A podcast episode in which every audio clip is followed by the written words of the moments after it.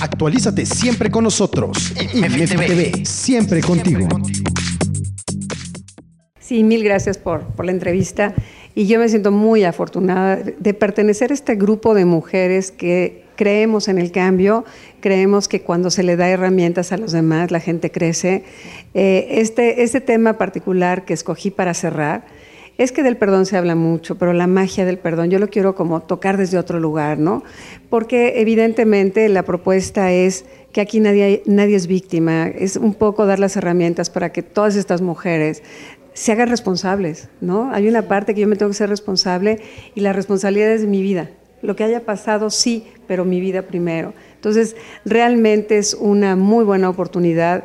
Yo agradezco infinitamente siempre a Silvia, no solo por, por su... Es como verdaderamente muy aventada, ¿no? A organizar estos eventos y de verdad yo la veo cómo, cómo le mete cada día tiempo y tiempo y ganas.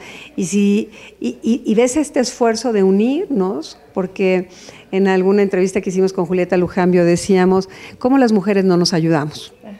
Y este es un mujerón que sí nos ayuda a todas, nos da la mano, nos pone un foro, nos abre puertas. Y yo me siento muy afortunada de participar en este Día Internacional de la Mujer, pero además en el gran cierre de 10 años de un gran esfuerzo. Claro. Y que como lo decíamos hace rato también con Tere Bermea y con la misma Silvia Sánchez Alcántara, pues es un cierre, hay nostalgia, pero también es el inicio de un nuevo ciclo. Yo, sabemos que vas a estar ahí, porque creo que ya eres parte del paquete, ¿no? Este, y que son tan importantes y tan necesarios tus temas. Eh, me gustaría muchísimo que a lo largo de todo este tiempo que has pertenecido al, equipo, a Retos Femeninos, eh, algún caso en particular que te haya... Eh, que tú hayas sentido muy de cerca, a donde dijiste, bien, valió la pena todo el esfuerzo, todo el tiempo, todo lo que le inviertes a esto, porque sé que hay mucho corazón atrás de esto, aparte de conocimiento, desde luego. Yo creo que uno de los grandes regalos es que ves este auditorio lleno y a mí me tocó la gran fortuna de una mujer que cuando estaba yo firmando los, el libro y los CDs, se me acercó con las lágrimas en los ojos y me dijo, muchas gracias. Hoy le quiero dar las gracias porque yo venía caminando por reforma con la intención de suicidarme, porque le habían dado una muy mala noticia. Y entonces yo volteé casi como, perdón, ¿cómo? Me dijo, y el policía me permitió entrar sin pagar. Me dejó y yo entré a su plática en el momento que estaba hablando, que yo creo que Dios me mandó el mensaje directo. Y entonces lo que le quiero decir es que me acaba de dar un, un empuje de esperanza. Y eso es lo que no vemos nosotros, las que estamos allá arriba, ¿no? Con una persona, una, que le transformemos con una palabra, estamos haciendo el gran cambio. La humanidad en el cambio es individual y cuando lo hacemos de esta manera y que te toca la fortuna de enterarte, porque o sea, habrá cosas que, que, no tenemos tan, tan tangible, pero la experiencia, para, yo me puse a llorar con ella porque me conmovió en el alma, ¿no? Que dices, Dios, con una palabrita, alguien se agarra de ahí para seguir adelante. Exacto. Las transformaciones y las coincidencias. Ahora, ahorita platicamos pues de, de, las mujeres porque estamos en el, en el Día Internacional de la Mujer, pero tu plática impacta por igual. Este, algún caso de algún hombre que, porque todos como seres humanos padecemos, eh, tenemos eh, pues atorones no emocionales, cosas más graves, cosas menos graves, que nos impiden pues llegar a una cima, cada quien tiene su cima, ¿no? Eh, algunos serán pues el del empoderamiento económico, ir a trabajar y ser exitosos, ir a su empresa y demás, pero algún caso así que recuerdes. Fíjate que con los hombres pasa algo diferente, los hombres no muestran sus emociones en general, no las hablan. Yo doy clases, llevo 30 años dando clases en, en mi escuela, que es Caminati, y lo maravilloso en un hombre es que cuando le cae un 20 es el más aplicado. Yo sí puedo decirte que la constancia es más del hombre que de la mujer. Nosotras nos vamos porque nos late y porque qué padrísimo y está genial y lo voy a hacer. El hombre, una vez que hace, lo hace suyo, porque no tengo tantos hombres en clase. O sea, de un grupo de 60 tengo siete hombres, es nada.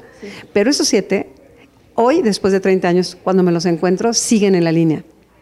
Entonces, para mí el, gran privilegio, y yo no creo que es un, como bien decías, ni es para hombres ni es para mujeres, es para el ser humano.